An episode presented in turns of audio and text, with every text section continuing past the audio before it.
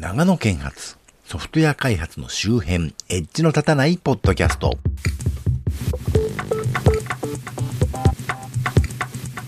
でも、最近アベノミクスはどこへ行ったのか円高がめでためでたく戻ってきまして、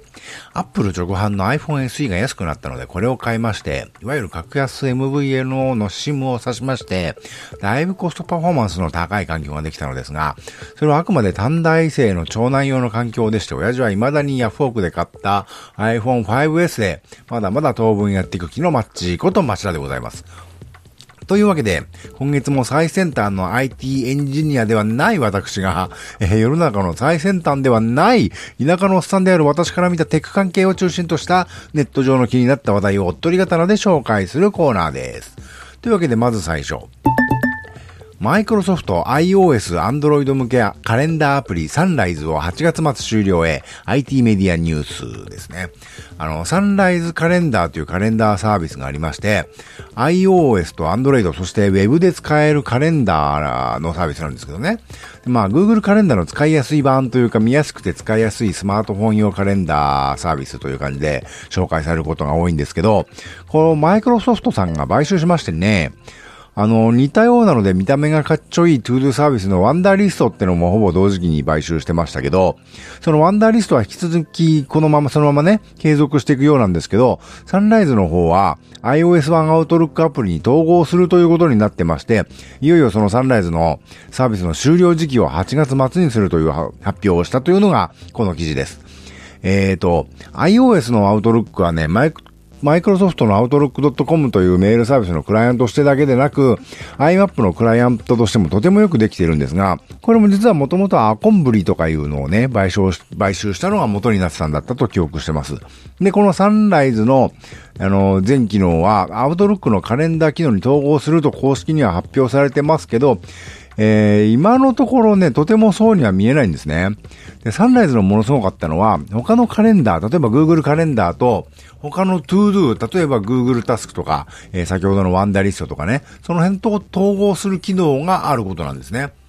で、例えば私は自分自身の個人的なタスクと勤務先のね、メンバーと共有しているタスクをアサーナというね、元ザッカーバーグとフェイスブックブックを作ったあの、ファウンダーの一人であるダスティン・モスコビッツという人たちなんかがね、立ち上げたタスク管理サービスを使って管理してるんですけど、それがね、Google タスクとかワンダーリストとか、あと変わったところでは看板看板っぽい Trello とかね、あの辺のタスクアイテムをカレンダーと統合できるんですよ。で、まあ、もともとこの辺のタスクとか ToDo の管理サービスっていうのはね、カレンダーというか、 CalDAV とかですね、その辺の規格に対応しているものが多くて、それによって例えば Google カレンダー上の終日の予定欄にタスクアイテムを表示させたりとか、Mac と iOS のリマインダーアプリとかね、サンダーバードのライトニングとかの機能に、電話を扱うことが、それにね、乗っけることができるんですけど、しかしこのサンライズ、サンライズカレンダーの場合、タスクアイテムに実行する日付だけじゃなくて、時刻も設定しておくと、あとカレンダー上に終日の予定じゃなくて、その時間の予定として表示されるんですよ。で、それだけじゃなくて、いわゆるカレンダー上の予定のアイテムと全く同じように、カレンダー上でドラッグドロップする、でね、実行する時刻やら日付やらを変更できたり、あの、終了時刻を変更して、そのタスクが何月何日の何時何分何から何月何日の何時何分までの予定として、普通の予定みたいに to do を配置できるんですね。これカルダブとかの範囲をもう完全に超えていて、それらのタスク管理サービスの API をサンライズが直接叩いて制御していると思われるわけで、だからどんなサービスにも対応しているというわけじゃなくて、サンライズが知ってるタスク管理サービスのみ連携対応してたんですけど、まあ、相当強力でね、だいたい GTD とかなんとか言うけど、 ToDo ってのは最初はアイテムをガンガンガンガンね、作るけれども、だんだんそのタスクリスト見直したりメンテしたりするのに飽きてきて、特に積み残しの項目が増えてくると、だんだんもうその画面を開くのも嫌になっちゃったりしてね。で、結局放置して、あの、やんな、使わなくなっちゃうんですけど、サンライズのこの機能を使って具体的に、いつに、何月何日の何時から何時までに、このタスクを実行するぞっていう風にね、予定を組めるんですよ。で、そのスマホがね、その時間に通知してくれるわけですから、 ToDo リストに入れたもののね、放置したまんまということが発生しにくくなるんですよ。で、じゃあその時別の都合が入って、やっぱり結局そのタスクが実行できなくなったってなったら、それこそね、すぐスマホでサンライズの画面を開いて、そのアイテムをね、予定を別の日に空いてるところにスッと移してアサインし直すということもできるわけです。で、私はこの方法を使うようになって、だいぶ仕事がはかどるようになったんですけど、でもサンライズがサービス停止ということでね、随分打撃を食らっていまして、実際今のね、iOS 用のアウトルックアプリを見ている限り、サンライズのこの各種トゥードゥサービスとの密接な連携機能が統合される要素は全くないですし、あの、8月末までに統合されるとしても、このサンライズの終わるね、8月末までにもうちょっと進んで、言ってる通り統合されるとしても、そもそもメーラーとくっついてるという時点で、最初にいちいちメールの画面が出てきたりしちゃうわけで、ささっとね、予定変更したりというわけにはいかなくなっちゃうと思うんですよ。同様にね、あと、 ToDo のアイテムをカレンダー上に時間付きで配置できるサービス、他にはね、ハイタスクっていうサービスがあるんですけど、これはね、チームで使うには課金しないといけないみたいなんで、ちょっといろいろ機能が、あの、盛り込まれすぎててね、ちょっと僕個人的には使い勝手がちょっとなと思ってたりするんで、そっちにね、乗り換えるのはちょっといまいちどうしようかなという感じなんですね。これなんとかならんかなと。最近サンライズさんのね、サービスの停止に向けて、普通にアサーナが本来持ってる Google カレンダーとの連携機能を使ってみてるんですけど、これだとさっき言った通り、あの、単にその日の終日の予定のところに、あの、 ToDo がマップされるだけだし、カレンダーの方からタスクの実行予定日をね、ドラッグとかドラッグドロップで変更できないし、なんとも不便というかね、結局タスクが積み残っちゃうようにまたなっちゃいましてね。まあ、サンライズがなくなるのはもうどうしようもないので、なんか似たようなことができるようなね、ゲートウェイというかプロキシみたいなね、なんかプログラムを、あの、アサナの API は公開されてるわけですから、それ作らなったりしなきゃいけないのかなと思ってね、ちょっと気が重くなってたりするんですけどね。というわけで長くなりましたが、次の話題。Linux レポート、ファイルシステム ZFS が使える BSD カーネルの Ubuntu が登場、IT Pro に載ってました。えー、Ubuntu をベースにした UnixOS の、えー、Ubuntu BSD の開発版が登場した。同 OS は Ubuntu の Linux カーネルを変えたカーネルを Unix 系 OS FreeBSD のカーネルに置き換えたもの。Ubuntu と同じ環境で Unix 系 OS で人気が高いファイルシステム ZFS が使えるなどの利点があると、えー、というのをことが書いてあります。ZFS っていうのはソラリスが採用しているファイルシステムで、商用ユニックスが使っているものですから、Linux への採用が大変期待されていたわけですが、まあ Linux カーネルのね、その GPL ライセンスとの整合がいまいち良くないということで、まあ Linux カーネルの搭載に疑問が出てしまってまして、まあ Ubuntu Linux での採用が見送られてるみたいなんですね。で、現在は Fuse っていうユーザーランドのファイルシステムのね、実装の仕組みで ZOS が使えるようになっているみたいですけどね。で、BSD ライセンスとはバッティングしないみたいなんで、あの、Linux カーネルじゃなくてフリー BSD のカーネルに ZFS を組み込んで、えー、まあそういう Ubuntu BSD というディストリビューションが、えー、開発版で出てきたという話です。これ非常に興味深い話で、基本的にサーバーのインフラ系をやってる人たちはやっぱりね、Linux よか、ブランドのね、あの、伝統の BSD の方がいいという人たちはとても多いわけで、なんか世の中ドワーッと IBM みたいな大手のベンダーの旗振りで Linux に乗っ取られたみたいなところがあるわけですけど、その理由の一つとしてね、Linux の圧倒的なデバイスドライバーの多さというのがあったと思うんですけど、まあそれっていわゆるデスクトップ PC のね、いろんなデバイスに対応するのが、まあ企業資本がどっかんどっかん投入される Linux と、もうすっかりボランタリーオンリーになっちゃってる BSD とではね、勝負にならんというところがあったわけです。まあ、ですけれども、その後デスクトップ PC でのね、Unix というのは、まあ、MacOS に完全に持ってかれちゃいましたし、Android をはじめとした組み込み系 OS としてのね、まあ、そういう意味では、あの、だいぶ世の中に Linux は浸透してますけど、まあ今後のことはどうなるかよくわかりませんけど、まあやっぱり主戦場はサーバー OS なわけですよね。で、そういう意味ではデスクトップほど多様なデバイスってのはね、もう今後次から次に出てくるということは、そうないと思うわけで、だったら、カーネルは BSD で、周辺のものは、その周辺のツール、コマンド類は Linux で使われているもので、新たなサーバー OS を作るというのはね、大いにありな気がしますよね。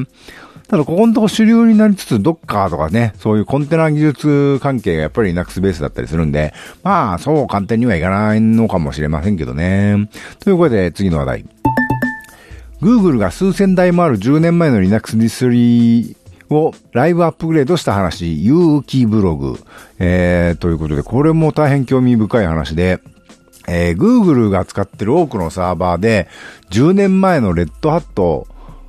7.1、ね、いわゆるレッドハットエンタープライズ Linux になる前のレッドハット Linux が、えー、まあ最近まで使われていて、まあもちろん放置されてきたわけじゃなくて、まあ、Google さん自前で必要な対処はね、随時されてきたらしいんですけど、それにしてもさすがに入れ替えようということになって、それでどうしたかということを説明した論文について解説されているブログです。えー、簡単に言うと、デビアンをベースにプロット NG という、あの、独自の Google さんによっての便利機能を盛り込んで、あの、不要な機能は徹底的に排除した独自のディストリビューションを作ったらしいんですね。で、そのディストロの各デビ、デビアンベースなんでデブパッケージを RPM に全部変換して、で、それを特別な手順で少しずつね、あの、動いてるレッドハット7ベースの、えー、サーバーに、あの、パッケージを少しずつ差し替えていって、で、全体的に入れ替えていって、で、リグレッションテストをパスすることを確認した上で、ドスンと全体差し替えたみたいな感じみたいですね。で、これで面白いのはね、そこまでして RPM を配慮してることなんですね。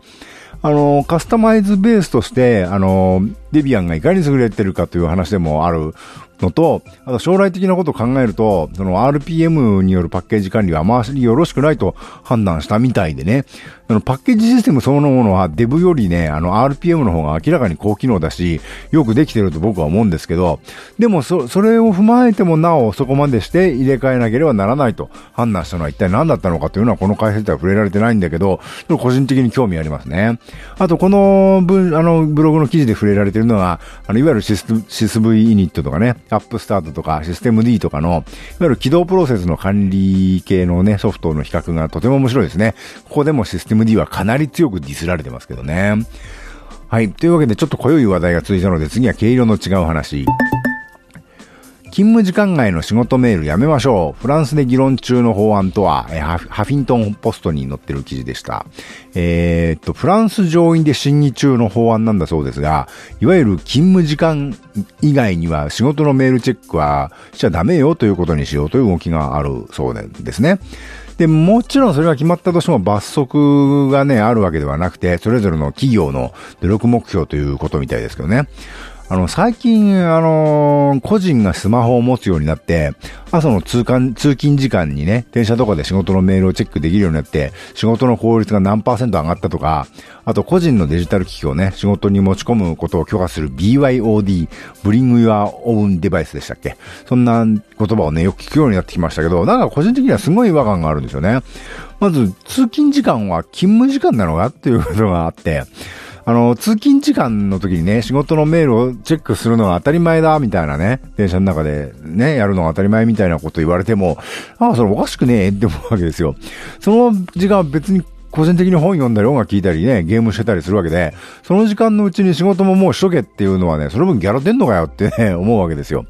あとまた BYOD ってすごく自由ないいことのように聞こえるけど、そのね、持ち込む機器代金を雇用主がある程度ね、負担してくれるというのでないのなら、単に企業が用意すべき設備をね、社員の私物で賄ってるというだけのことで、それは単純に設備費用の話だけじゃなくて、セキュリティ対策についてもそういうことなわけでさ、それは費用も責任も社員個人にもつけてるんじゃないのっていう気がするわけです。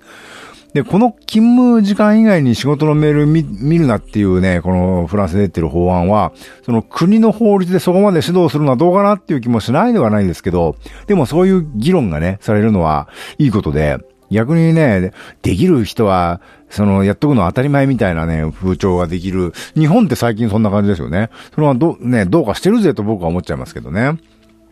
次。さよなら絶望先生。少子高齢化社会問題の冊子に内閣、内閣府が起用、ネトラボ。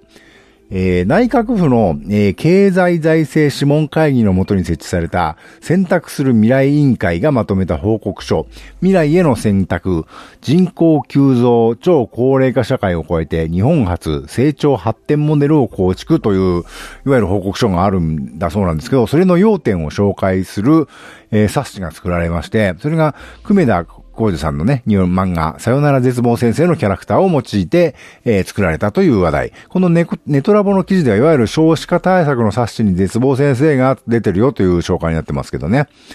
えっ、ー、と、まあ、少子化対策だけじゃな、まあ、中心なんですけど、それだけじゃなくて、日本の将来について、未来について、今課題になってるのはこういうことだよというのを紹介してる、えー、冊子でした。僕が見た限りね。で、絶望先生ってどういう漫画かご存知ない人のために一応紹介しておきますと、常にあの何かに絶望していて、いつも絶望したってね、叫んで好きあらば自殺しようとしてるんだけど、本当に死にそうな目に遭うと死んだらどうするって怒るというね、高校の先生がキャラクター、主役の、えー、漫画です。で、そういうのをね、あの、日本の未来についての冊子にその絶望した人を出すっていうのは、ブラックジョークなのか分かってない役人がやったのかなんてことがね、ネットで言われてるようですけど、ただこの絶望先生という漫画のね、原作の漫画の最終話を僕読んだことあるんで、読んだことある方、他にも方もね、わかると思うんですけど、あれって実はとある理由で未来をなくしてしまった絶望少女たちの結末をつけるね、特別な使命を帯びていたのが絶望先生こと主人公、吉木望という人だったということが最後に判明するんですね。で、詳しくは各自漫画を読んでいただきたいんですけど、そんな未来を失った絶望少女たちと、そんな彼女たちのね、先生となりながらも普通に生きて普通に未来を迎えるであろう愛しき先生が、日本の未来について、少子化だけじゃなくていろんな日本にとって、ね、未来の問題について、あの、語っているというのはね、むしろすごい切ないというかね、ものすごく分かってる人がこれ選んだんだろうなとね、私はむしろ薄く感動してしまいましたけどね。えー、というわけで、次の話題。えー、Google Nexus プレイヤーを静かに終了、 TechCrunch Japan の、えー、記事です。あの、前回、Google のコンシューマー向けプロダクトのね、センスのなさをディスりましたけど、えー、Google Home とかね。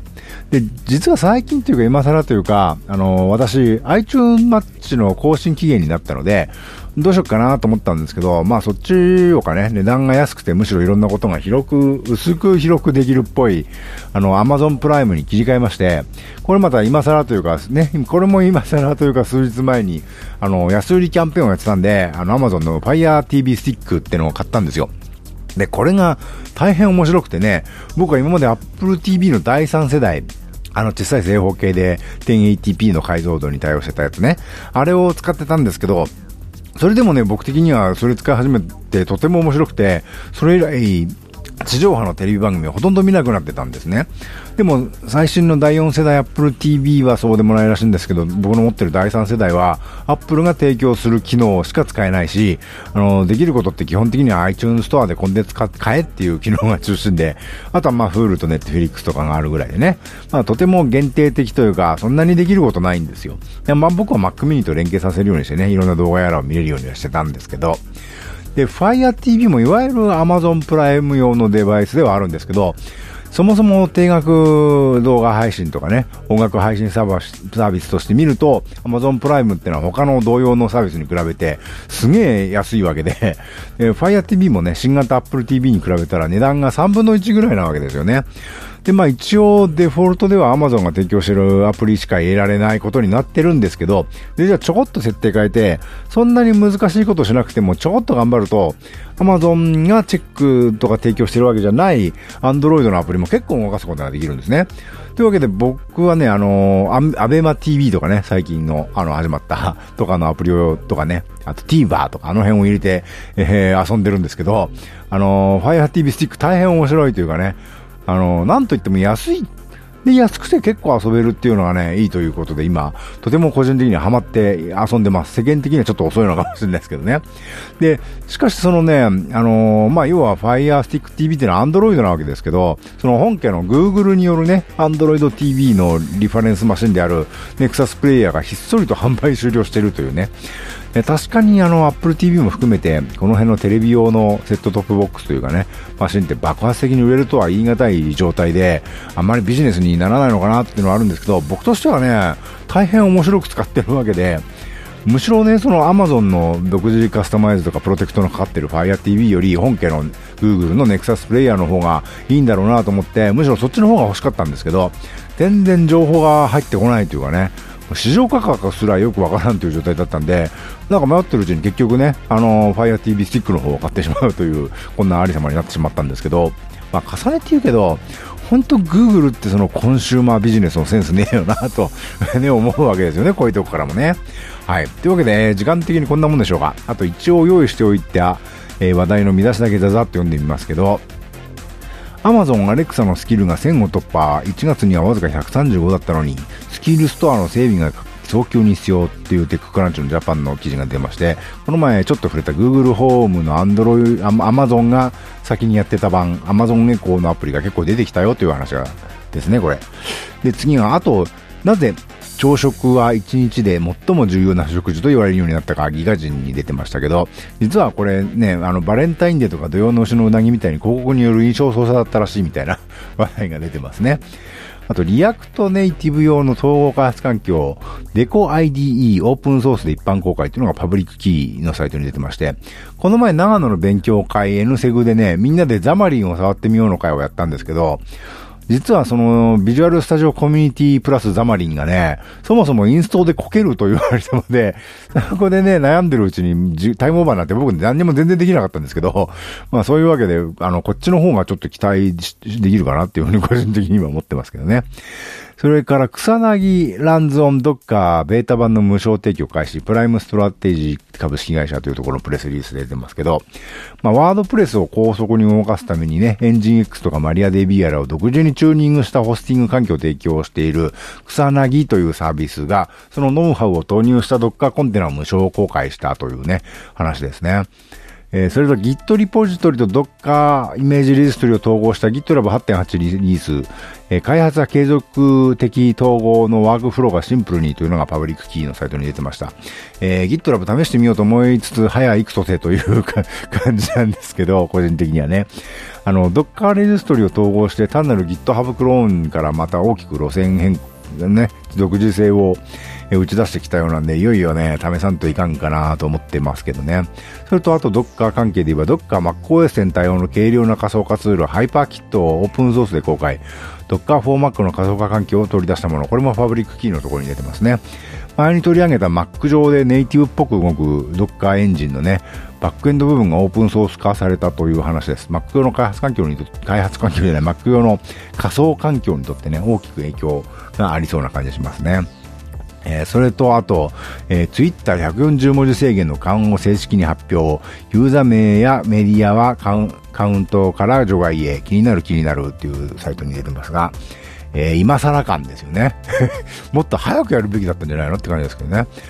えー、それとサンプリング音楽著作権侵害訴訟、えー、ドイツで原告となるクラフトワーク敗訴の判決ということでね、えー、まあこのサンプリング系の話題はよく出ますけど、えー、ついにクラフトワークが敗訴してしまったというね。えー、次、シャーロック第4シリーズ悪役にトビー・ジョーンズシネマトデイということで、シャーロック第4シリーズ、いよいよ制作始まったようですね、というとこですね。というわけで今回はここまでとしましょうかね。えー、気が向いたら来週以降、今、あの、薄く取り上げた話題とかをするかもしれませんけどね、取り上げないかもしれませんが。というわけで、ではまた。